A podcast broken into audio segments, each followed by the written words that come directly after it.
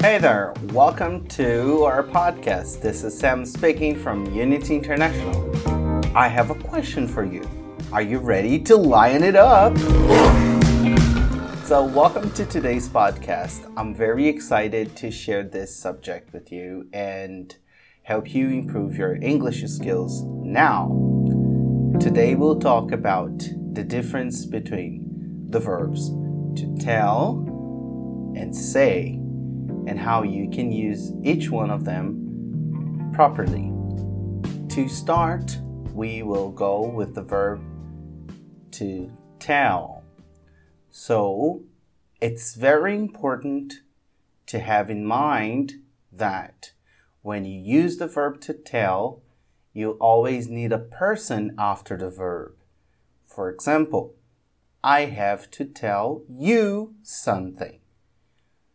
In this sentence, I have the verb to tell and I have you. So keep this in mind after the verb to tell, you need a person. So, John told Sabrina something. So, told is the past of tell. So, John told Sabrina something. So, here I have the verb to tell in the past, tell the present, told the past, and I have Sabrina. Okay?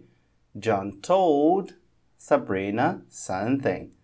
So, very important. I have the verb and I have the person. So let's check out some more examples. I have to tell Marcos something about the new project.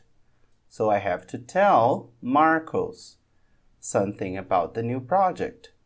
And here I have Marcos as the person, and the person goes right after the verb. So let's recap. Rule number one I need a person after the verb to tell. And number two, remember tell for the present and told for the past.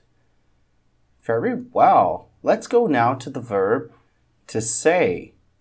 So after the verb to say, you always need a statement. Okay? After the verb to say, you always need a statement. I say something. Okay? I have to say something to John. So here I have a statement after the verb to say. And I often use this verb to report something someone said before. For example, John said he will not work today. So here, John said, and then I have the statement. I have a sentence. And in this case, I do not have the person after the verb. I have a statement, a sentence. I have some information after, okay? Let me give you another example.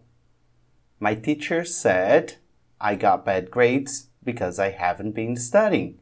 So my teacher said, and then I have the rest of the sentence.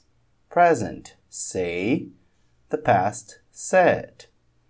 Present, say, the past, said. Let's go now once again to that example.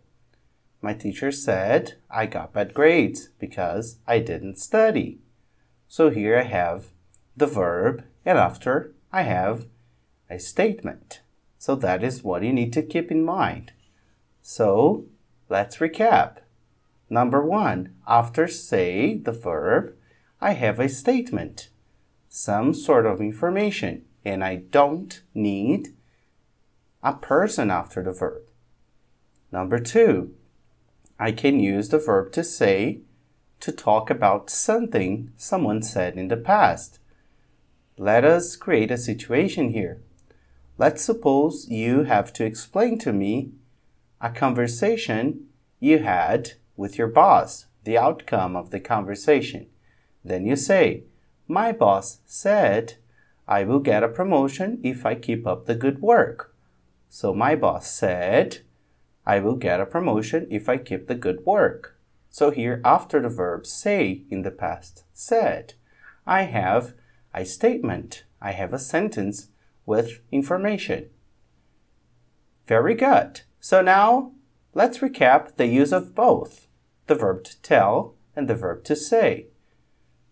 So the verb to tell, the past told. After the verb to tell, I always have a person. I have to tell you something. John told me Sabrina is mad at him. So here, John told me I have the person. And for the verb to say, to say the present, said the past, you have a statement. My teacher said I got bad grades because I didn't study. My teacher said, and I have the statement. Very well. So now you have what you need to use correctly these two verbs.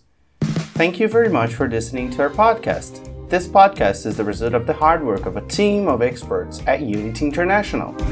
We are an international community of Brazilians who decided to learn English and to line it up. So thank you once again, and I see you next time. Don't forget to check our content on your favorite social media. We're on Facebook and also Instagram. It was very nice to have you here, and I see you next time. Bye bye.